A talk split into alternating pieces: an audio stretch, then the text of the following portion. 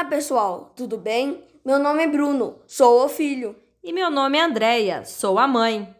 Este é o canal Entrando na História.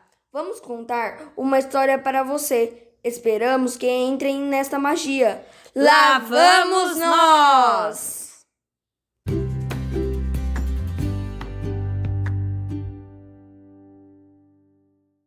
A parábola do Zé Alegria. Autor desconhecido. Havia uma fazenda onde os trabalhadores viviam tristes e isolados. Eles estendiam suas roupas surradas no varal e alimentavam seus magros cães com um pouco que sobrava das refeições. Todos que viviam ali trabalhavam na roça do seu João, um homem rico e poderoso, que, dono de muitas terras, exigia que todos trabalhassem duro, pagando muito pouco por isso. Um dia chegou ali um novo empregado, cujo apelido era Zé Alegria. Era um jovem agricultor em busca de trabalho. Recebeu, como todos, uma velha casa onde iria morar, enquanto trabalhasse ali. O jovem, vendo aquela casa suja e largada, resolveu dar-lhe vida nova. Pegou uma parte de suas economias, foi até a cidade e comprou algumas latas de tinta. Chegando à sua casa, cuidou da limpeza e, em suas horas vagas, lixou e pintou as paredes com cores alegres e brilhantes, além de colocar flores nos vasos. Aquela casa, limpa e arrumada, chamava a atenção de todos que passavam. O jovem sempre trabalhava alegre e feliz na fazenda. Era por isso que tinha esse apelido. Os outros trabalhadores lhe perguntavam: Como você consegue trabalhar feliz e sempre cantando com o pouco dinheiro que ganhamos?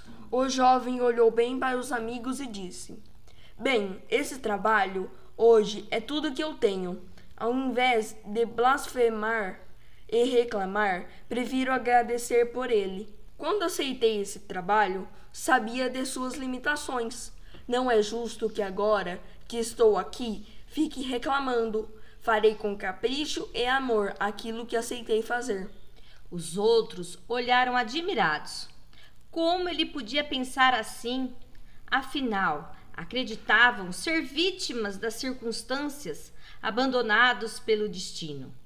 O entusiasmo do rapaz, em pouco tempo, chamou a atenção de seu João, que passou a observar à distância os passos dele. Um dia seu João pensou: alguém que cuida com tanto cuidado e carinho da casa que eu emprestei, cuidará com o mesmo capricho da minha fazenda. Ele é o único aqui que pensa como eu. Estou velho e preciso de alguém que me ajude na administração da fazenda. Seu João foi até a casa do rapaz e, após tomar um café bem fresquinho, ofereceu ao jovem um emprego de administrador da fazenda. O rapaz prontamente aceitou. Seus amigos agricultores novamente foram perguntar-lhe o que faz algumas pessoas serem bem-sucedidas e outras não e ouviram com atenção a resposta. Em minhas andanças, meus amigos, que aprendi muito, e o principal é que não existe realidade. Existe em nós a capacidade de realizar e dar vida nova a tudo que nos cerca.